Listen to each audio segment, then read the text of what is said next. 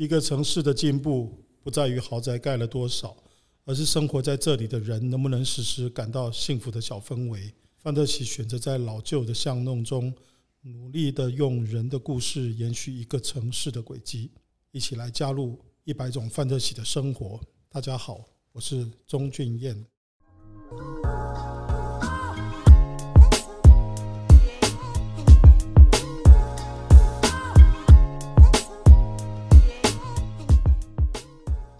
感谢本集干爹喜砖交换所 Fantasy Bricks 赞助播出。搜寻 Line@ 账号范特喜微创文化，并点击对话框即可开启喜砖交换所。让我们有请今日提案人。我其实自己做了一个提案，是呃，希望能够分享我们在建筑改造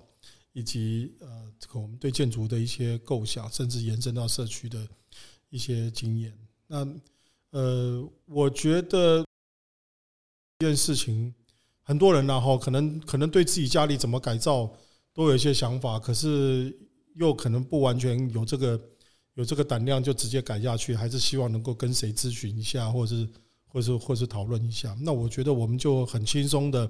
哦，可以扮演这个角色，在社区里面，如果谁想要改改房子，或是或是他想知道说我们过去用什么样的概念来修来来改房子，碰到些什么问题，其实我们都很乐意分享，因为。因为这些事情，说实在的，到最后我们呈现的就建筑物，中间有这么多的这个讨论的过程，如果都没有被分享应用，也是一种浪费嘛。所以我们就想说，就定每个礼拜四的晚上，反正我们也常常在晚在公司加班，那就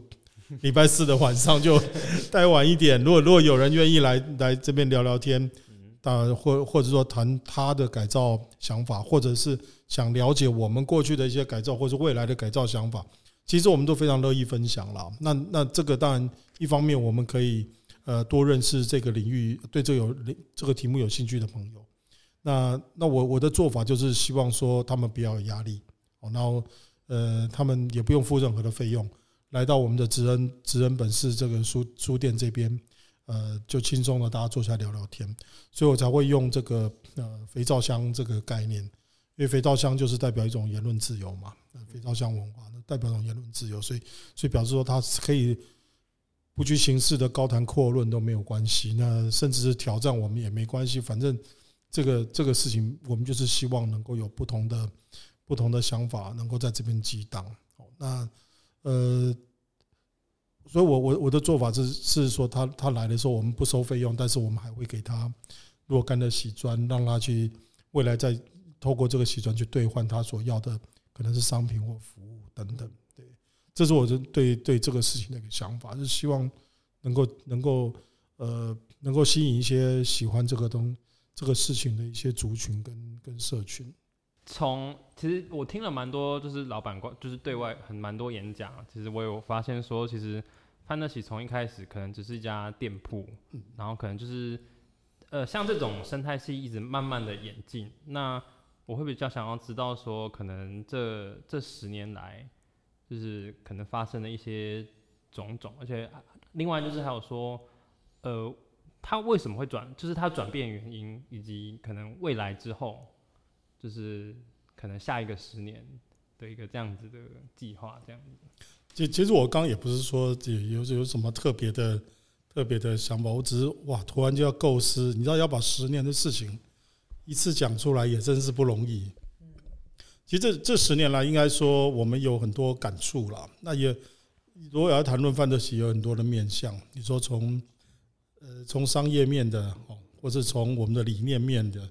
还是从我们的生活面的，还是我们从我们的，其实它有很多面向就是了。所以我就在想说，我们到底要从哪个面向开始谈？因为有些很有趣，那有些又很严肃。像我刚刚脑海里浮现就是，你知道吗？就整个草悟道，从二零零九年我们开始在做这件事的时候，我就觉得它就像个江湖，你知道，就是像我。呃，不能，呃，也其实也是，也某种程度来说也是身不由己了哈。但是，呃，你知道，草悟道真的像个江湖，你知道来了非常多的武林高手，那有些呢就阵亡了，那有些还在，有些越来越厉害，有些就你知道这个今天出现了一个人，明天又出现一个更厉害的人。那所以真的很像，很像武侠小说或布袋戏里那样那样子的一种场景。然后，嗯，我我们在找不到这个地方，我们跟别的区域，呃，不管台中也好，台湾其他的区域也好，那种互相的呃竞争也好，或者是互相学习交流也好，它其实真的就像一部武侠小说一样的，是很有趣的。那那我们自己在这个地方，除了呃，我们刚讲像江湖这种感觉，其实它又很像一出肥皂剧。嗯其实我们有时候在看来到这里的人啊，有各种的呃人的这种悲欢离合嘛，哦，这种各种人的故事在里面，也不，它也不只是生意了。所以从哪个面向来谈这个事情，我就觉得都很有趣。对，所以我刚只是突然间想说，不知道从哪个地方开始讲起。那如果如果说从我们自己范德起自己内的东西讲起的话，呃，当然东西很多了哈。像我们刚刚开场我们练的那一段，其实应该算是我们范德起呃非常早的时候就已经定调的一种方向。那我们为什么会有那一段呢？是因为呃大概零二一零年吧，我忘了是零九年还是一零年的那个时候，其实你们现在看到的很多人都跟那件事有关。呃，那个时候的秦美，呃，他们在我们的对面，啊，他们有当当时他们他们在做前美术馆，在做我记得叫 CMP 嘛，哦，在做美术馆，他们留下有一个展间，大概三十几平大，然后他们邀请很多的团队来策展。那有一天我们也被邀请，原因是因为我们就在他的旁边，那他对我们也某种程度也蛮好奇的，就。就想说看看我们是不是来策划一个展览，讲自己的故事。那我们当时觉得三十几平大的空间有什么了不起？我们动不动就处理个上百平、上千平的空间，所以就觉得三十几平没问题。所以虽然当时给我们好几个月的时间准备，我们其实一开始都没当一回事。等到时间逼近的时候，开始觉得很困难，因为我们没有商品，我们其实公司当时也没有论述。所以要去展什么东西呢？所以开始急就章的去想了很多事情，比如说我们把拆下来的铁花窗拿去做装饰，然后当时我们可能自己做了一些模型啊，建筑模型等等。可是这东西凑起来完全不像个展。那当时协助我们策展的还有你们现在看到的王佳琪，就是六九，所以他其实跟我们结缘非常非常早的一个插画家啊。那我们当当时在。那个展上面就是啊，我记得名字好像是用“梦想点亮城市”，那那个那个名字就是呃六九他定的，他还在当时我们的黑板漆上面用手写下来，那个是他的手稿写下来的东西，所以所以那个展里面还蛮有趣。那可是当时我们没有太清楚的论述，那中间有一些很苦恼的时间嘛，哈。然后有一天就突然间我们就看到这段话。出现在我们的这个，就是开始同事们开始去传传递这些这这些话，那其实是宁庆帮我们写的，是对。那那他当时也是我们的一个承租人，他来开了一间咖啡厅，非常有风格。那他他觉得，呃，他近距离观察了范德喜之后，他一直觉得范德喜其实就是在做一个嗯。呃不见得是要盖豪宅的一个公司，可是，在创造这种社区的幸福氛围，所以，所以他当时就写了这样这一段话给我们。那段话我们放在当时在秦美的这个展里面，其实还打动很多人。那我们也就把这段话当做我们公司很重要的一个像像 slogan 一样的这样子的句子，所以你会在很多地方都会看到。所以像宁庆啦、六九啦，你看他跟我们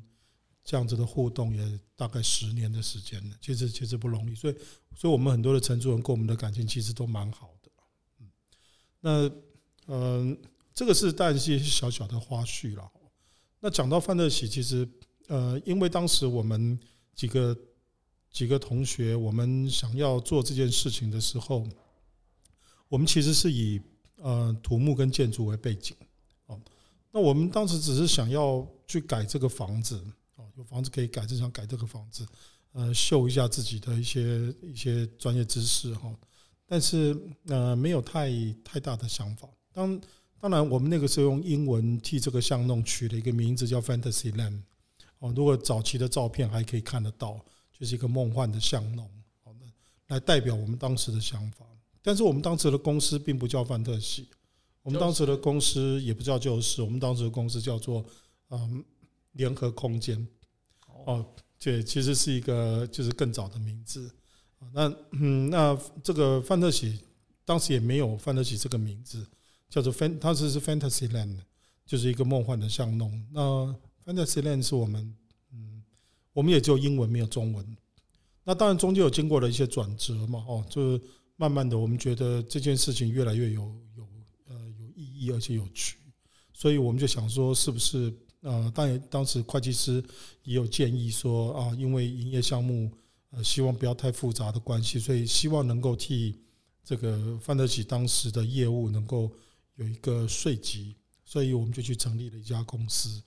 那那个公司一开始的时候还叫做真的叫做啊，当然公司名字就叫范特西了哈。但是原来去取这个名字的时候，呃，同事们其实是用范特西，就当时周杰伦那首歌的那个范特西。所以你如果现在在脸书或者在 Google 上就 Google 范特西，你还会看到我们旧的脸书。其实我们并没有把它关闭，呃，其实还还可以看到更早期的一些东西。那呃，当然呃。我们想一想，当然是不妥了。然后就是跟周杰伦的这个歌曲的名字一样，当然是不妥。然后，但是大家还是蛮喜欢这个名字，所以我们就把西方的“西”就改成了喜悦的“喜”。一方面也觉得呃有一种喜悦的感觉嘛。哦，那一方面也觉得它其实比较有一点点文化感啊，因为西方的“西”毕竟呃会有一点点不知所云嘛。哦，这跟我们做的事情可能会对对应不上，所以就。后来就改成了喜悦的喜啊，还但是还是维持了对 fantasy 的这种英文翻译的这种译音。那那当时在在讲翻 fantasy 的时候，其实过程中还有当然有些小的讨论，例如啊，我们选用过变形虫这个这个名词，但你可以想说变形虫股份有限公司，其实就是有点好笑，对哈。但是为什么是变形虫？呃，当然也呼应我们现在的这些做法。我们有的时候分开，有的时候整合，有时候又会改变。有时候在台中，有时候去乡镇，其实其实也蛮像个变形虫。而且变形虫是一个呃，我记得是嗯，哎，我忘了单细胞生物嘛，我记得就是啊，它其实应该是单细胞生物，所以它也代表了其实我们想要把一件事情做最微小的细分的这样子一个动作。哦，当然。变形虫那很有些同事朋友就说，变形虫长得很难看，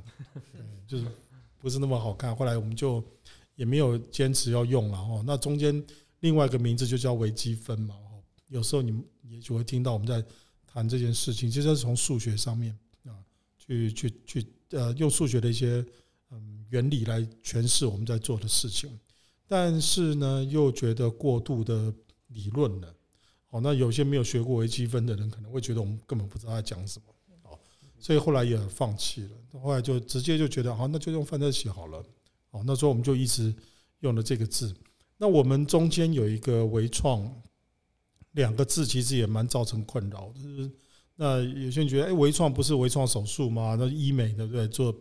有一些医学上名词。那其实当时微创是我们讲的只是微型的创意啊。那或者是说，我们讲的是一种微型的这种，嗯，应该讲说，我们去做一些界面上面的分割了哈。所以，所以微创是这两个意思。那文化当然是可以理解，就是我我们是把文化的一些构面啊，去把它做一些细分。所以，所以大概范特喜微创文化是这样子一个名字下来。当然，呃，在当时，嗯，反正我们当时也没什么名气嘛，所以也也。现在好像也没什么名气，反反正就是那那时候并没有太多人去去对我们这个名字有什么很多意见啦。通常都是身边的朋友听到了就会笑一笑，嗯，但是也没有什么太多的深入去讨论，所以我们就一直沿用下来了。对，那这个大概就是呃很早的时候在在范在范特喜内部的一些小的花絮了，可能这个在我们其他的像脸书或者是。访谈中间比较少会去谈到的这种，我自己是觉得还蛮有趣的一些内容。我我想我想讲一个，刚刚老板说名气比较现在都没有什么名气的这个，我知道你是谦虚讲啊，但是但是早上早哎、欸、中午早起来录音的时候，他说他是为了范特西来台湾的，他先来学中文，然后为了进到我们公司，一直写 email，他这样讲哎、欸，他说他想，他说他那时候是在什么日本的杂志上面看到，对，对，因为他在日本的工作好像也是跟地方创生有关，然后他说他之后回日本之后想要开一个范特西。冲绳住在所，他把业务拓及到日本去，对啊，嗯，他分享的有点吓到。不过我我我觉得有些有些外国朋友其实理解我们了以后，当然会觉得我们做的是很有趣啊。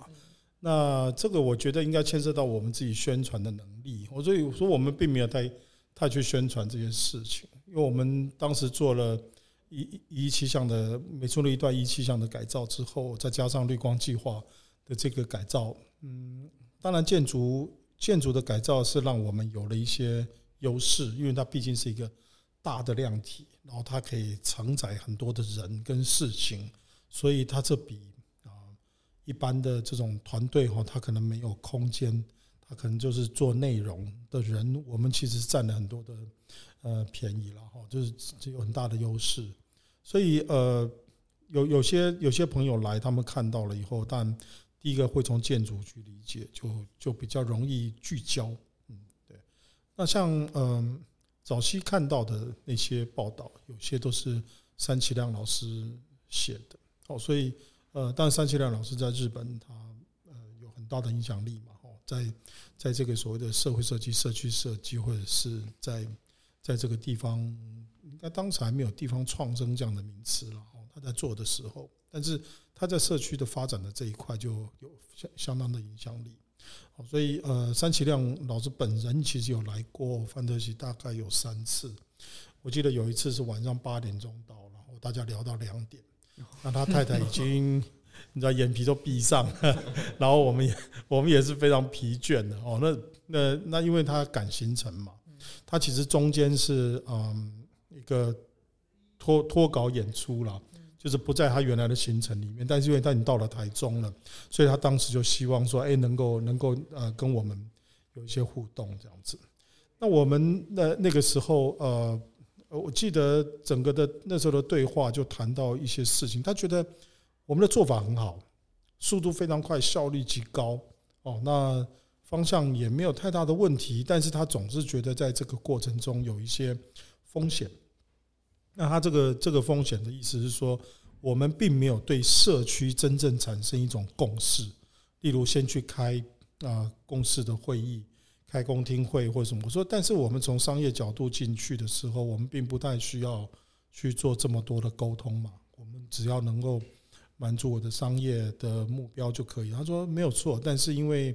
呃未来希望能够在社区里面有一个好的发展，甚至。能够改善一些呃社区的议题的话，我们其实呃没办法避免免的会必须要碰触这些问题，所以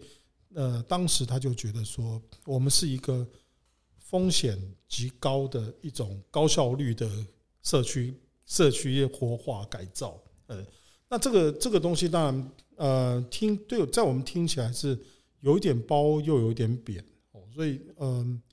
但是我们当然听懂了他话里面的意思，就是希望我们能够，呃，能够在社区，在我们进行一件事情之前，能够有更大的一种共识。嗯，那问题来就是跟谁要有共识？所以，所以我们，我们，我们当时就是在想说，哦，是里长吗？还是还是我们对面的邻居？还是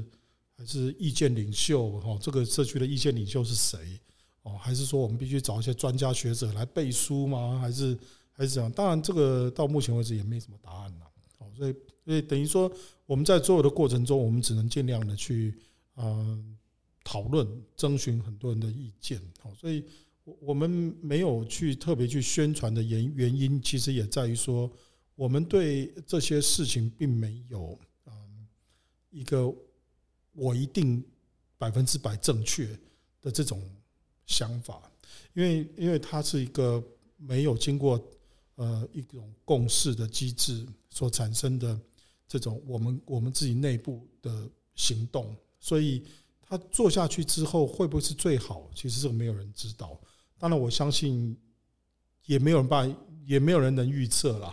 这都是做下去了之后，我们才一步一步去去看。所以呃，所以我们当时对于这样子一种社区活化的这样的事情呢，为什么没有太多的宣传或者是嗯去去讨论？原因也在于这里哦，毕竟我们不是我们的背景并不是学者哦，或者是说我们已经是有一个嗯非常等于说这个是一个已经是一个嗯大家耳已经很熟悉的模式，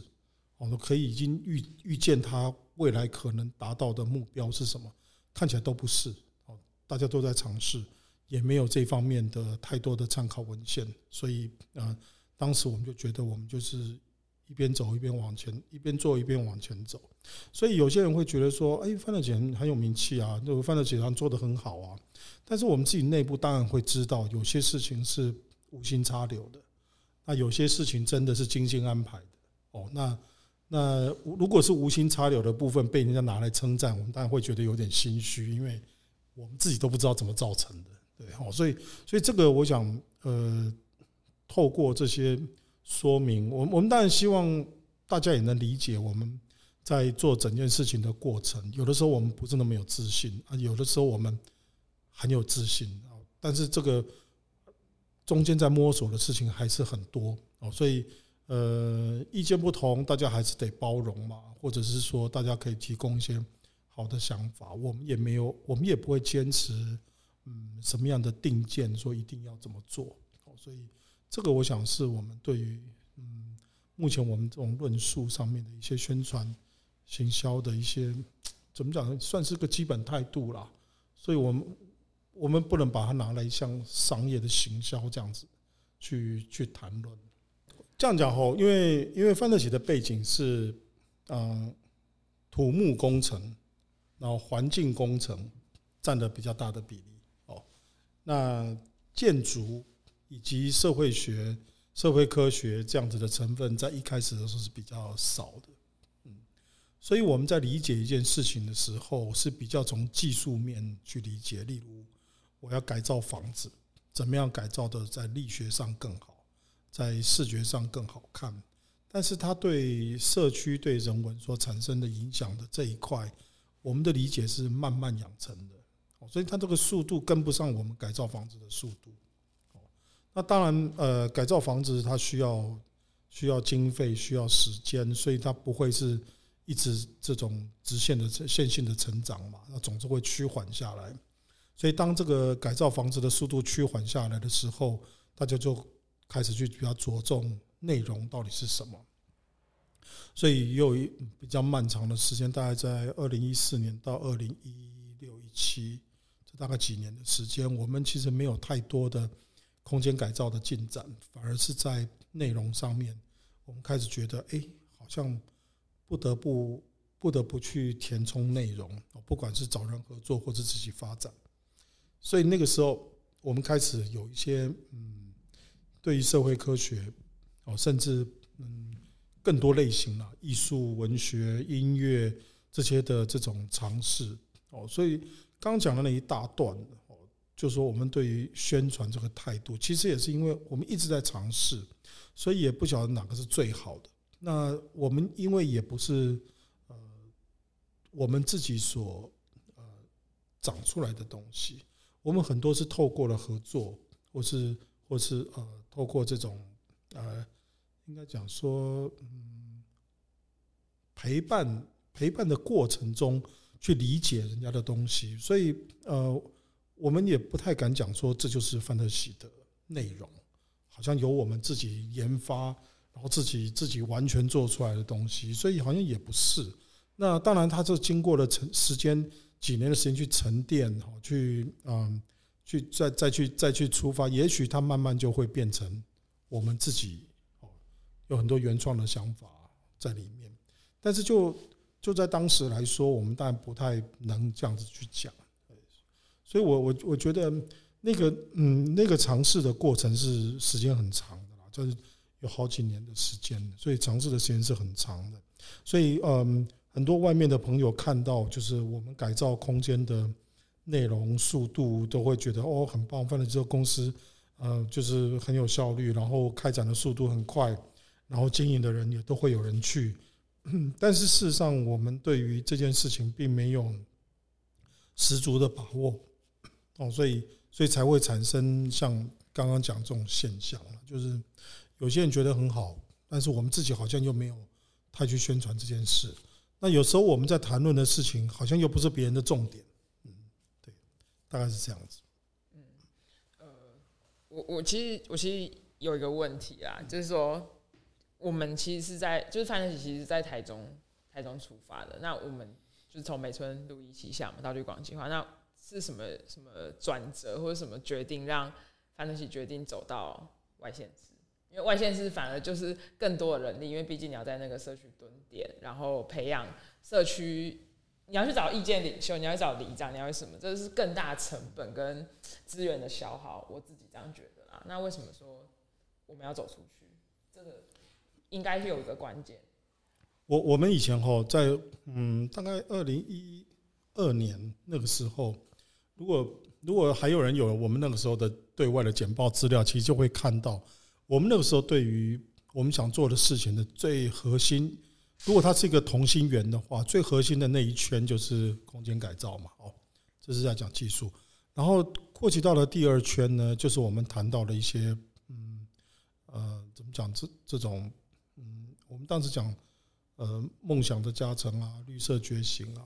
这些这些事情，其实就在谈一些文创，然后有一些有有温度的这种社区生活，哦，大概是在谈这些事情。那但是到了第三圈的时候，我们就在谈巨人的肩膀，就是就是我们我们觉得这些事情从一种小确幸的感觉，要进展到一个比较有系统的内容的时候。他必须要借助一些力量，那这些力量可能是制造业，也有可能是农业，哦，也有可能是其他人已经建立起来的一些系统，例如呃有机种植的功法，或者是说他们可能用了在地的什么东西去做，所以所以当时发现它很多都是跟过去的社造的人的基础有很大的关系。那我们在做一期项的时候，当时我我记得很早，我们那时候。一号店，我们还给它叫做它的名字叫做勇气，然后二号店叫做信心，好像是我们私底下叫，就是说在范特喜什么都还不是的时候，他们就敢进来用我们的房子，就就开了这些店铺，就是非常有勇气。然后二号店的人哦，呃，当时一号店是七个嘛，然后二号店是又是七个店铺，就已经十四个了。所以哇，我说这十四十四个新创团队其实非常有。有勇气，而且对自己非常有信心，所以我们当时就觉得是这样。那那当然，这这个时候的团队大部分都是新创的了。可是我们当时是比较担心什么事呢？就是、呃，如果时间到了，房东把房子收回去，那我们这段时间的努力就会呃就会被抵消的非常多。所以我们就想说，能不能找一个永久性一点的基地？所以所以那个时候就想说。或许公家机关的房子啊是一个可能性，所以我们在附近到处乱走乱找，哎，就看到了自来水公司的宿舍，就所以我们那时候呃试着跟他们去接洽，说能不能承租。中间大概我印象中，从开始接触一直到他们同意，大概中间花了将近四年的时间，四年的时间。对，其其实我们每一栋房子有的时候都花相当长的时间。对。那那这个不管怎么样，就绿光计划就是在当时这种情况这种情况下，我们去做的一个计划。它等于是在替代我们呃，就是万一一一七项哦，很多房子被收回的时候，它能我们能够在草悟道这个地方能够有一个比较长期的基地。对，但是呃，绿光计划呃所要呃呈现的内容会跟一一七项一样吗？就还是都是新创的团队吗？就当时就是一个论战了。所以公司内部的讨论就是，或许我们不是横向的长胖，就是呃，可能还是招募这样子新创的团队，还是从一些比较生活中的小物、小确幸的方向去做，还是我们要从纵向加深？那所谓的纵向加深，就是说技术、技术面。科技面或者是它的议题性、是不是要更有强有力？哦，所以这种好像是人长高而不是长胖这种感觉哦。因为绿光计划在当时规划的时候，我记得是十九个单位嘛，所以几乎它的总数量是跟一期比一期项还要多一些。所以，所以如果说我们呃还是用同样的方式来招商的话，那可能大家看到的都还是一样的事情。所以，所以其实如果呃仔细去分析的话，在当时有富宇阳伞哦，有有这个呃，我记得有卡尼嘛，哈，他们都是有一些制造业的背景哦。那这个是跟我们当时在找这个，就是呼应我们当时的这想法是有关系的。所以他们平均的平均的年龄也比较高，公就是公司的规模也比较大。那他们可能都有一些制造业的背景，所以有一些技术的能力在里面，可能对于通路、对于市场都有一定的成熟度了。好，所以绿光计划其实在这种情况下去做的。那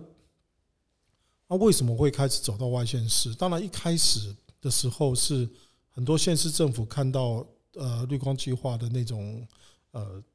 那种成绩，他们当然觉得哎很不错啊，可不可以在不同的县市去做？那我们自己去评估这件事，都会发现说没那么简单哦。那但是为什么会去尝试的原因，就发现嗯，当绿光计划的这个呃就是这种经营符合了我们当时的一个想法。那再往下一阶是什么呢？我们就希望找到更多的职人，或者是呃接触到更多的这种在地技术等等。可是这些这些内容呢，这些人他不会来到都市里，他都在各个他自己的工作室，可能在在乡村，可能在在哪里，他他不见得要来都市里面。所以我们当时想说，好啊，如果说他们他们也不应不应该就是一定要离开他们的工作室。那不然，那就是我们去好了。所以，所以当时也借重一些地方政府的一些提供的资源，所以我们就去设，就去开始，就开始去开展一些外县市的据点。嗯，哎，那可不可以就是稍微跟我们的听众稍微介绍一下，就是可能范特喜在现在的外县市的据点，以及可能说。呃，我们目前正在参与的一些计划啊，或者是想要跟大家介绍的这个部分。因为外县市的据点哦，它中间当然会嗯会有很多的变化，然后应该讲说，嗯，我们外县市的据点但不完全是我们按照范特喜的自由意志下去设置的，有很多是跟县市政府这样的合作，所以呃有一些当然带着政策的目标，所以呃怎么去谈论这个，我倒觉得嗯。它不是那么容易一下子讲清楚。那我我们自己去呃投入去做的事情，当然像斗六的云中街哦，像呃像现在的东势哦，那还有像屏东，我觉得那个都是比较呃有我们自己的未来想法所投入的。那云中街是一个呃日据时期的历史建筑嘛，那。东势是一个客庄，三层的一个客家客家庄，但是它这个客家庄呢又比较特殊，因为呃，它有当时在梨山种水果跟开横贯公路的外省人哦，他们可能当时住在这边，还有他们的后代吧，也许有些都还在那里，所以他们也有一些这样子的生活习惯留在那里。那还有原住民哦，泰雅族，他们呃，他们可能过去跟跟汉人之间的一些一些交流交易，其实都在东势这个地方哦，所以所以它本来就是一个族群很融合的地方。我们今天如果到东市去，这个客家的朋友请你吃的，可能不见得是客家菜，可能是外省的水饺，所以这个还蛮有趣的啦。所以所以这个哦，所以我觉得它是一个融合的地方。可是它当然这个客家文化是一个，嗯，现在东市看还是一个蛮。蛮明显的一个主轴了哈，所以所以大家都会讲说它是一个客家庄。那么呃，当然屏东也是一样，屏东是因为我们我们自己很多同事都屏东人嘛，所以那他就他是六屏东六堆本来就是一个很重要的客家人的一个一个一个聚落哦，所以嗯，所以我们也希望能够在屏东哦，能够有呃透过这个客家族群的的这个接触，能够有一些嗯。等于说，我们有些希望能够按照现在讲法，就是地方创生了哦，让地方创生这样的内容去做。那当然也也很幸运，就是我们也刚好有参与一个计划，可以接触到很多原住民的内容，好，像排湾族、鲁凯族啊等等，哦，主要主要是两个族的一些内容，所以我们也开始去理解，呃，排湾族的东西，然后场域又在一个眷村，所以等于说我们过去呃，当然尝试过的不止这些，但是总加起来应该这么说，我们希望范特喜所在的所有的外县市的场域。都在一个不同的族群里面，那它代，而且它是台湾的一个代表性族群，例如客家、北部客、南部客、海客、山城、平原，这是一种。那第二种就是眷村、外省籍，哦，它又又是一个族群，原住民又是一个族群，哦，所以，所以我们我们呃，当然你像刚刚提到的云中街，它是日治时期的警察宿舍。所以它又代表了一些日据时期的文化的内容在里面，所以这些东西大概就是过去我们大概一百年，我们可以比较容易理解的。当然更远更远的历史，当然有兴趣的人还是可以理解。然后，可是因为再远一点，在我们的生活里面就比较不容易看到痕迹嘛。哦，所以那大概在一百年左右的东西，你比较容易看到在我们生活周边有一些这样的痕迹留下来，例如哎百年的古厝，对不对？哦，所以。还有一些古迹，还有一些这个古迹，或者是一些日据时期留下来的哦，一些一些内容，大概就在这一百年的里面哦。那超过这个的，可能不容易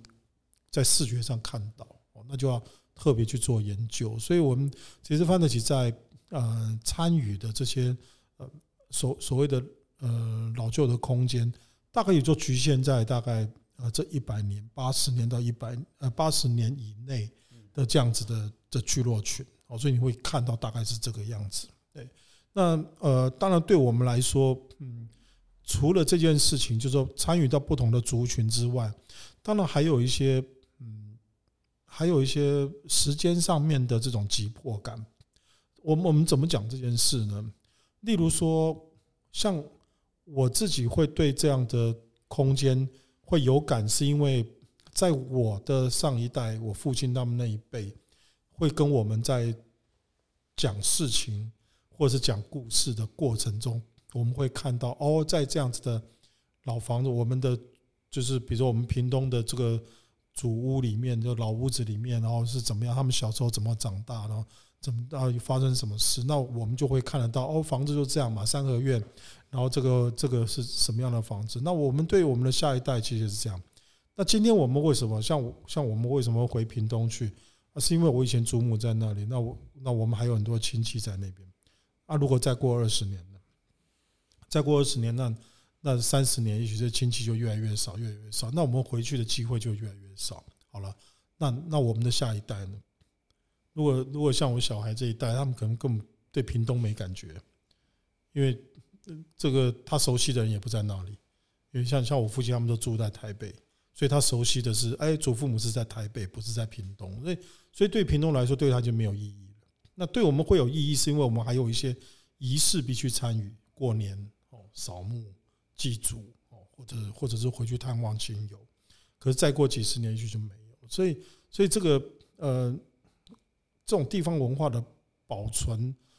也许在下一代里面，如果在在这个阶段如果没有一些。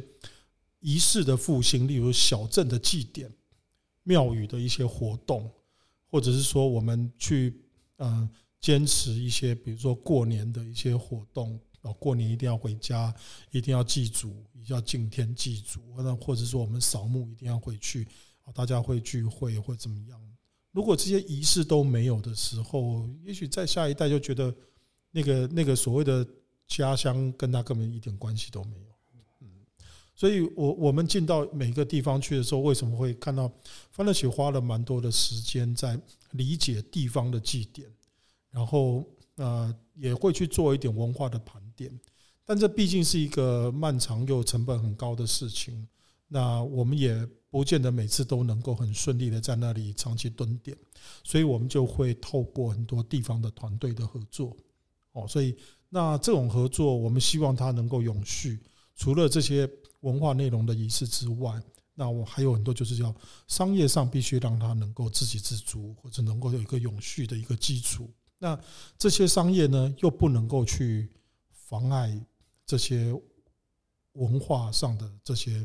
哦这些内容。所以，所以范特喜为什么在呃很多县市在开展的时候，呃，会愿意跟政府的很多的政策性的东西配合，是因为政府确确实它有很多面向，它必须顾虑的。它不完全是商业，它确实也顾虑到，例如青年创业去返乡，那去，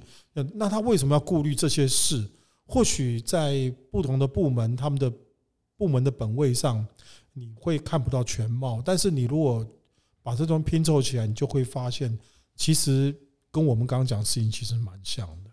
一些本土意识的聚集，那人就是每一代的人才会这样子对自己的自己的乡土才会有感情，然后你才会去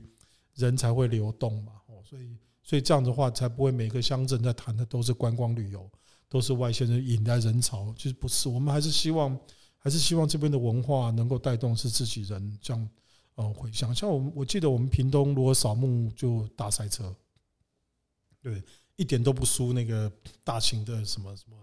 嗯，对对对对，其其实其对你你知道，所以那种力量是很大的，你知道，就是说一个祭典或者一个仪式，或是一个一个一个，它其实力量是很大的。所以，所以我我我我觉得，呃，当然很，我们刚刚提到就是说，地方政府，因为他们呃很多政府机构，他们也在做这样的事情嘛，只是他可能没有告诉我们全貌。但是对我们的理，我对我们公司来讲，我们的理解就是这样，就是说，它是一定要做的事情，才会让一代一代的人其实对这样这个土地都会有感情。那我们做的事情是希望说，透过一些商业的运作，在不呃破坏这些啊不不去过度侵蚀或是或是改变这些文化的内容的情况之下，找到一种健康的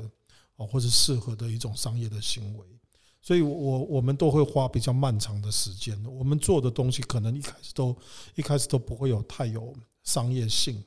啊。有些人会觉得我们不知道在做什么，其实我们都是一在拿捏。就是说，我们当然可以导入非常快速的商业去做，可是这个这个当然要很小心。所以前面的步调都会比较慢，那当然成本也会比较高哦。所以这个是我我讲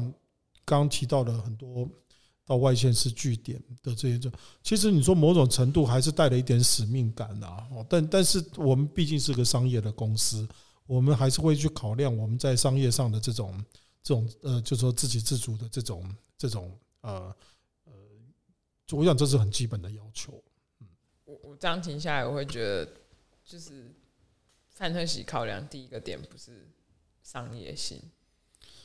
呃，但是，但是我讲不太能这样子讲。我应该说，我们其实是同时在考虑两件事。然后，嗯，我们会希望两件事情不会，嗯，不会互相的侵蚀，就是比比不会互相的干扰太多，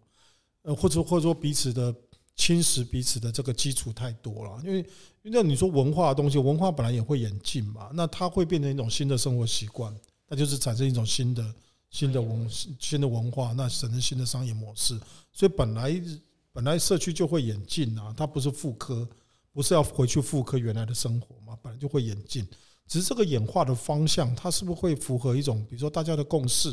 或者是说它对于这个地方的一些基础，例如土地，或是或是我们刚刚提到的传统文化仪式这些东西，是不是会呃能够有？包容或者是或者是保存的这样子的呃这个动作出现，而不是很很草率的，哦，你就是弄进了一个东西，然后原来东西可能就完全就改掉了，这样。对，就是这个题是说，这个题有两个小问题啊，就是第一个问题是说，呃，范德喜可能就是走过这么多年，十年有了那。当初十年前的的你，就是在看未来是不是有符合现在的样子？那第二个是说，你会希望十年后的范特西会怎么会怎么样？就是它会变成什么样子？对。当然，这十年，呃，十年下来，我们自己还在摸索了哈。呃，应该应该讲说，我们一开始也没有设定范特西该长什么样子。嗯，但你说应该说我们满不满意现况啊？哦，当然讲满意是不太满意，然后 对对是不太满意，但但是你说我们自己打个几分吗？这呃，我我们自己可能打个七八十分总有啦，对，八十分大概有了，对。那但是你说不足的那个部分，我们当然还是希望说商业的商业的这种灵活度哦，或者是说在科技工具或者是这种运用上面能够更更强化。嗯，我们过去比较强调实体空间里面的这种人的体验感或是人的交流了，但是毕竟这时代慢慢在变了嘛，哦，这。新的世代对于数位工具的运用，跟我们那个年代拿笔写字是一样的，对不对？所以，所以已经不太，就是世代不不同了啦，不同了。所以，呃，我们过去可能会觉得数位工具，嗯，体验感不足。哦，像我的年代会觉得那个体验感不足，然后操作机器很很没有温度。哦，大概就这种感觉。所以，我们可能可能对我们这个年代的人，就是有一些，你知道，天生就会排斥。这种比较山西的工具，虽然它很方便，可是你要从心底百分之百接受它，就是一个完全可以取代我的日常生活的这种，大概是不可能。可是对新一代的人，二三十岁、二十几岁的人，也许不一样，他们出生就说接触东西都是这样了，所以，所以也许他就认为我的日常生活就是这样。我我每天要看东西，要找资料，要什么，就是靠这个东西。那我们可能不是，我们可能是打电话问朋友。对，可能是自己去翻翻书，就是也许就做做法就完全不同。所以，我们当然每一个世代的人在管理公司，当然会受到他那个世代的人的生活习惯、教育养成的这些影响嘛。所以，嗯，我觉得，我觉得范德喜里面很好，就是嗯，我们确实有不同世代的人在公司啦。虽然虽然呃年纪比较长的人还是掌握一些决策的权利，可是至少我觉得。如果要年轻的一代，如果要挑战，还是有机会啊。对，偶尔被骂一下，但是还是可以发声嘛。哦，对，哦，所以，所以这个，这个我是觉得，嗯，我我我觉得过去十年是范特喜是比较，呃，比较，嗯，从技术面，就是工程技术或者是这种，呃，老屋改造的这样简单的招商形式，慢慢转变成一个确实。我们在发展论述，然后我们有去呃融合了一些，比如说都市规划哦，可能社会学，可能可能更多不同的这种学科领域里面的东西，就是我们很我我觉得我们过去几年很试着去聆听这些东西，然后慢慢的融合在我们的经营管理里面。那呃，我们的商业的这种。能力，我觉得也在转变中。那但是当然，呃，这个这个的时间都是不容易的啦。你你看很多品牌，动不动就这二三十年。老实说，我们这十年实在算不了什么。哦，如果讲品牌的话，你如果是做一家公司或做一家店，那当然十年也算一个，也算是一长。但是你要做个品牌，我讲十年是一个很基，可能是一个很基础的一步而已。那对于未来来说，当我们希望我自己当然希望说，范德勤能够在不同的乡镇开花结果嘛。那刚刚提到的这种不同的族群、不同的那种呃文化背景，或是或者人文族群，像我们还有很多啊，高山对，还有海洋或者是港口，对我们其实还有很多地方值得我们去。我觉得台湾就是这样，它太多元了。那这个多元，大家过去都是这样哦。台湾是个多元文化的族群，然后我们有非常丰富的、丰富的这个这个内容，然后我们就去欣赏。但是，但这个是文学的描述，你知道，它它就不是一个具体的哦内容。但是具体来说，它到底是什么？所以对我们来讲，就是呃，如果我们今天讲高山，那每一个海拔都不一样。像像过去我们就曾经呃做过一个短暂的研究，就是。大概在海拔一千公尺左右，哦，正负两百，大概八百到一千二，这个地方是最适合，就是很产生了非常多好的呃物产，然后啊像茶，像甚至很多都在这个这个的海拔高度附近嘛，有的高一点，有的低一点。那你说人的生活在这个地方，可能也是一个最适合的温度，哦，那等等的，所以这个海拔的高度是很有趣的。那我们曾经想过说。假如你用一千公尺当做一个海拔一千公尺当做一个呃高一个天花板，然后在在亚洲东部就环绕着我们东北亚、东南亚这样环绕这样切一刀好了，你就会发现，其实大部分的区域都没有超过一海拔一千公尺。对，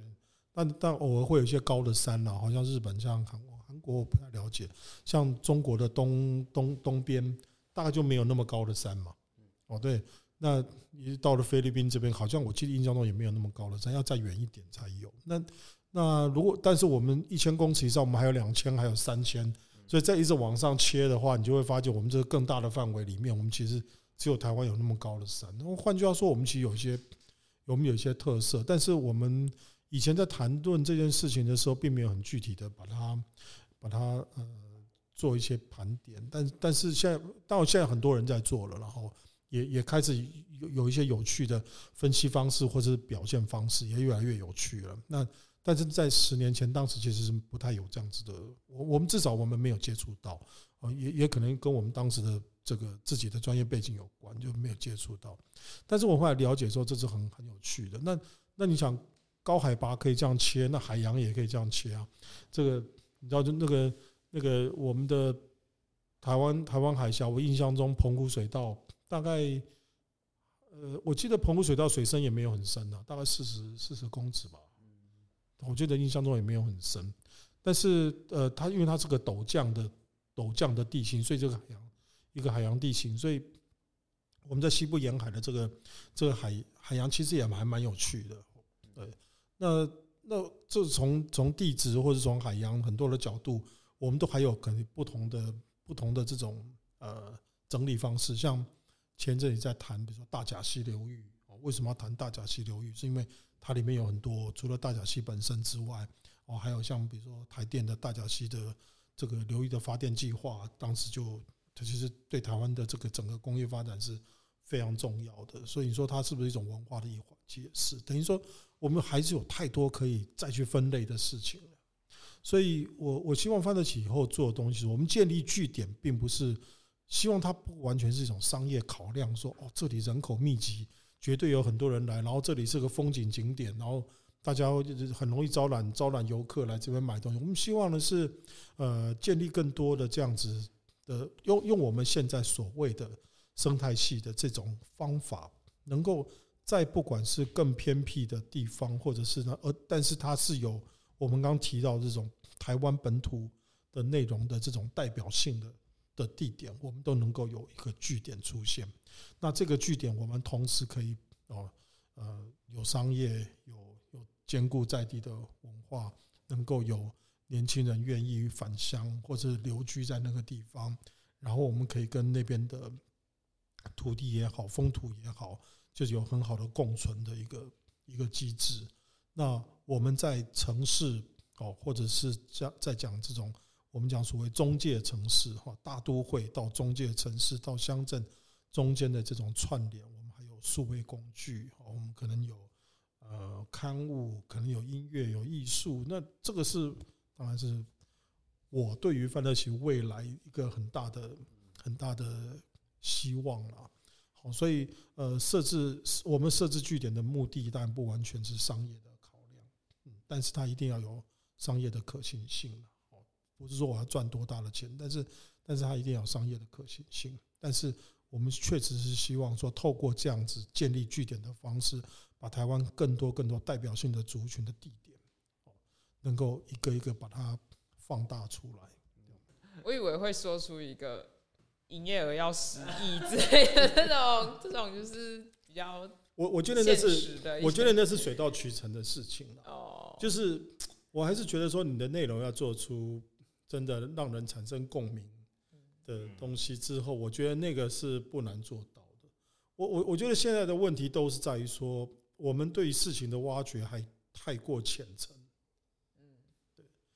呃，可能都是 Google 上已经看得到的，然后嗯，大家可能也都在做了，我们就是 follow 别人做的那样子的，你还是会看到别人的影子嘛。嗯。但但不是说范特喜每件事情都要创新，都要原创，但也没有这个意思哈。但是我觉得应该是要能够很切合这个地方，嗯，所以我我我觉得我们有我们在某些据点上面，嗯，我觉得或许是切入点可能不是那么恰当，哦，那当然切入点这是没办法的，因为你有时候我们到了一个在地去，你碰到谁是缘分，对你你不见得真的碰到 key man，但是你可能碰到嗯，比如说不是最优先议题，但你碰到次优先议题，那你可能从次优先议题去进入的，那大家就会觉得说，那还有更重要的事你怎么做？对，怎么也做着啊？问题是我没有碰到更重要那件事的那个关键人物啊，当然从这件事开始做。哦，所以这我觉得到地方去，这个是很难说的，就是你碰到谁，这个是缘分。那我是觉得比较重要是说，我们对于整个地方的一种初步理解，以及我们找到好的团队去合作，不管从哪个点去切入，我觉得都没关系。你像我们在在屏东现在在做的，用影像记录，用文字记录。哦，那可能我们走的比较传统的方式，呃，像比如说用脸书。哦，或或是用这些方式记录，可是你看他们到了到了东市，现在他们在谈的这种维基百科，在做做记录，那个重要的东西的 mapping 就是用用 Google Google Earth 在做记录，所以他们用的工具又不一样，所以呃，这就看说我们，但因为他们已经很多在地团队都已经开始开始在做了，所以嗯，我们去当然会有一些嗯，就是。不不能叫妥协，应该是说我们就会去呃融合，嗯，会融入他们在做的一些事情。可是最终你会发现说，当我们把它拉到另外一个高度，在整理这整理所谓台湾的资料库的时候，这个人用轨迹百科，那个人用影像记录，这个人用，你就发现那个格式太过混乱。对，那对我们来说，范特喜在内部在资料的留存，为什么也是一样？所以，呃，为什么我们希望开始整理，用声音记录哦，或者是说用用资料记记录？我们其实那个变成一个很重要的事情。当然，我们也可以确定说，我们要用维基百科来记录所有的事情。那当然，这个是一个，但那就很严谨，可能我们也需要更多的人力投入哦。那或者是说，我们就用脸书去去留存，但是脸书看起来不是一个适合当资料库的东西了哈。对，那。那那这个我们其实我觉得还是要好好去去考虑一下，但是对对我对我来说确实是这样，就我们我们走过了这么多地方，然后我们也试着去把每个不同的不同的这个聚落、不同的风土人情的聚落等等去弄出来，其实将来拼凑出来就是这就是台湾啊，而且这个东西是无可取，就是我们那个多元性跟等等确实可能不是别的别的国家或别的地方他们能够。能够去呃，就是我我应该说我们的多元性跟丰富度绝对是非常的高的哦。那以后它会不会变成这种知识性的输出？像输出到不同的国家去，他们可能对对于回顾自己的文化历史哦，那什么开始有一些反省的时候，他们也许在找方法。那那这个时候，台湾的经验是不是真的可以变成一种知识力量的输出？对，我们过去也不是没有这样子的例子过。台湾过去的输出也不见得都只是物产，其实也曾经有知识的输出过。那是，所以我我是觉得，我是觉得这个，嗯呃，对我来说，未来的十年就是我们好好把据点分布，然后把在地的风土的东西弄弄好。然后我觉得那个商业性基础维持维持基础商业营运的条件一定要一定要建立。好，那在。在兼顾这样子的方上面，我们其实去做一些聚落上面的串联。其实我如果有机会，当然后面还会再有机会可以再谈更多我们对聚落的想法。尤其是前一阵我们谈，就是说我们过去对聚落是物理排列，现在我们要它产生化学变化。其实这个都是很抽象的一种概念而已。那但是我们在尝试建立，那怎么样产生化学变化的机制呢？对，我们去介绍去建立一个机制。那过去做物理排列有什么不好？其实当然没什么不好，只是总觉得说它能够在创新或者是在这种这种力量上面还是弱了一点。所以我们希望它能够产生更多的化学变化。对对，所以这个我想这个都是未来未来十年其实很积极要做的事情。突然觉得肩膀很重吗？没有，我只在想说还有几个十年。可是像有有有马老师他做了。个十年，对啊，说我你知道我前阵去前前呃前天去碰到一家建设公司老板，他其实讲了一段话，我也蛮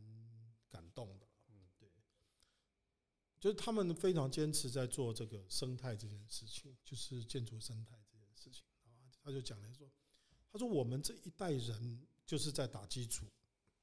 哦，那我我们的任务就是要把这个基础的功法，哦，然后这原则吧，然后对土地的友善这些的概念都要去置入，所以他利用这个建筑的方式在都市里头去，比如说增加绿化，他不管在造山，或是或者呃或者开一条河什么之类的概念，但是他说不会所有事情都在这一代人完成。所以他就是要给下一代的人去做啊，酷，对啊。那我我当然听了，我就哦，其实也蛮有道理的，你知道吗？就是就是，当然这就是一代接一代嘛。但那一代接一代，除了除了就是文化的、历史的、社会影响力的使命之外，我觉得他谈到了一个商业的可持续性。因为你要下一代人接，没有商业的可持续性，这怎么接？你知道吗？所以，我我觉得他讲的很有很有道理。那但我相信，就是说概念是这样，怎么做，大家剧本都不一样，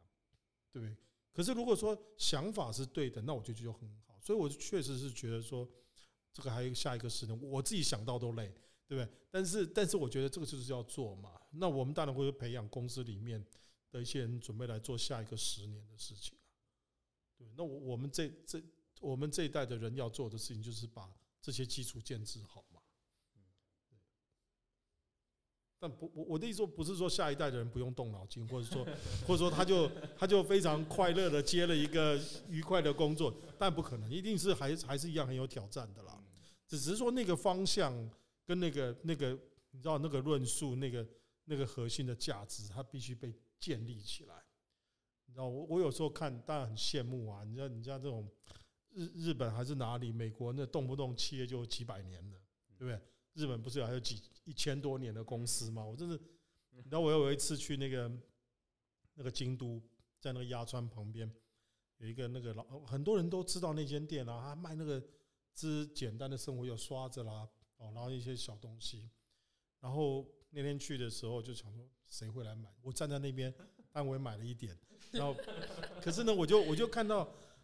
京都的在地居民下班了就没事，就到那边去买个两样东西，然后回家刷子或是什么东西，生活用品，生活用品，他都他就是一些非常简单的，然后他就在一个一个木头的柜子门门口一个木头柜子上面拿了一张纸，就写了用手写几个数字，就交给那个人，那就是他的收据，然后就然后那个人就有东西包一包，一个简单的塑料袋提了就走。那我就很好奇嘛，就是说这，我说这个东西到底谁会买？就是你知道吗？可是我站在那边就看到很多在地居民去买，然后我姐姐就她当然日文很好，就跟那那个老太太聊天。那老太太就说：“我们在这边已经八百年了。”哦，她说：“她说那个你看那个，就是我们的家族在这已经八百年了。你现在看到这个柜子已经在这里三百年了，都没移动过。”所以我心里在想说，但我不知道他讲的那么夸张，还是还是我姐听错了，翻译错了。不管怎么样，反正他的意思就是说，他们这个店在鸭川的旁边已经几百年了，跑不掉。这个柜子看起来也在那边，大概也上百年了，也跑不掉。有没有他讲的三百年，我是不知道，但至少有百年跑不掉。那个看那个柜子就知道嘛。所以这种东西就是一个一个一个生活的场景。那些这些京都的人会会走过来，是已已经是一种生活习惯。然后旁边也很妙，旁边是一个类似我们的柑仔店这种这种卖糖果的，连罐子那些都是，看起来也不是刻意复刻的，就是原来就长那个样子的。所以那里面几间店都这样。那我我其实去京都几次，给我印象最深就这个，其他的我都记不太起来。对，所以我觉得这种风土风土人情，还有这种这种历史感这种。我觉得它是一个很重要的，让人稳定下来，然后你会对一个地方产生产生记忆，或者是你会一一一再的去去走动的一个，我觉得一个很重要的基础了。所以不是说我们现在就说把建筑改多漂亮，然后然后我们这个饭菜煮的多好什么？我觉得我觉得是那个人的温度其实非常非常重要，就是人在这个时间里面这么长的时间里面。人就要一代一代的话，他说累积出来那个温度其实很重要。就就是所对啊，就是所谓人的轨迹嘛，就是又回到我们开场白讲的。对啊，其实其实我那时候看林庆写那句之后，为什么我们自己都很有感？其实确实就是，嗯，他文笔很好嘛，对对，然后就把我们想做的事情好像都已经写完了，就是把我们这十年做一个做一个注脚嘛。哦，然后你看下一个十年好像也可以照着这东西继续做。